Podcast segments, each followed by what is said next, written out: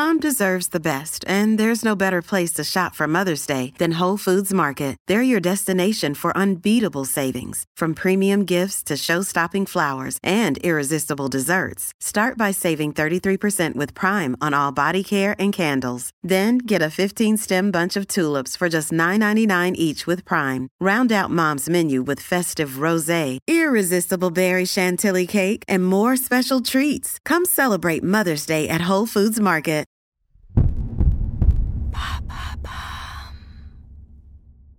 Pourquoi dit-on être un vrai cordon bleu? Merci d'avoir posé la question. La gastronomie française n'est pas qu'une histoire de grands restaurants et d'étoiles Michelin. C'est un patrimoine appartenant à toute une population et qui en fait bon usage selon une étude Kitok publiée en 2018. Près de la moitié des Français préparent 9 repas par semaine. Cette tradition vient comme souvent avec son lot d'expressions. Vous connaissez sûrement l'adage. Mmh, dites donc, Caro, vous êtes un vrai cordon bleu Il désigne quelqu'un comme étant un bon cuisinier. Et même si ce plat nous vient de la frontière suisse, l'expression, elle, est bien française. Et il se pourrait même qu'elle n'ait absolument rien à voir avec cette Madeleine de Proust. Mais alors ça vient d'où?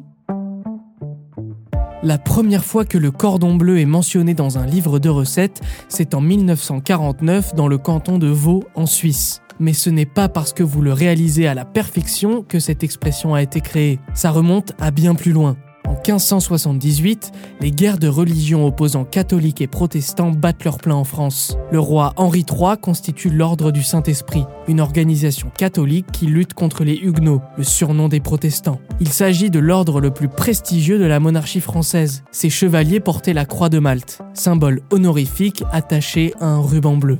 Ce dernier est aboli pendant la Révolution avant d'être remplacé par la Légion d'honneur en 1802. Mais ça n'a rien à voir avec la cuisine. Tout à fait.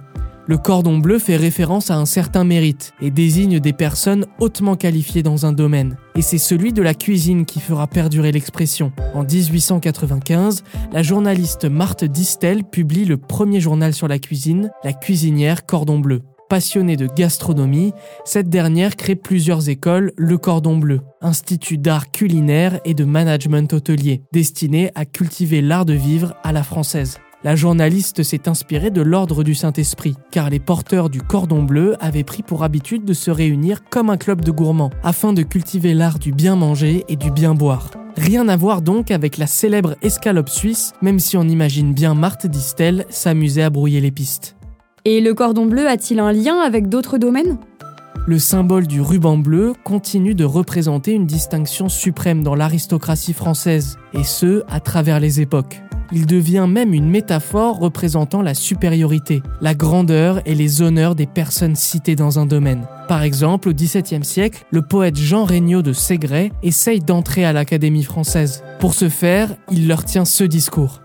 Et bonjour messieurs les académiciens, sans mentir, si votre ramage se rapporte à votre plumage, vous êtes alors le cordon bleu des beaux esprits. Voilà pourquoi on dit être un vrai cordon bleu.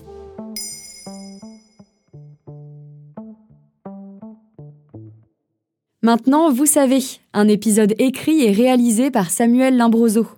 Ce podcast est disponible sur toutes les plateformes audio. Et si cet épisode vous a plu, vous pouvez également laisser des commentaires ou des étoiles sur vos applis de podcast préférés.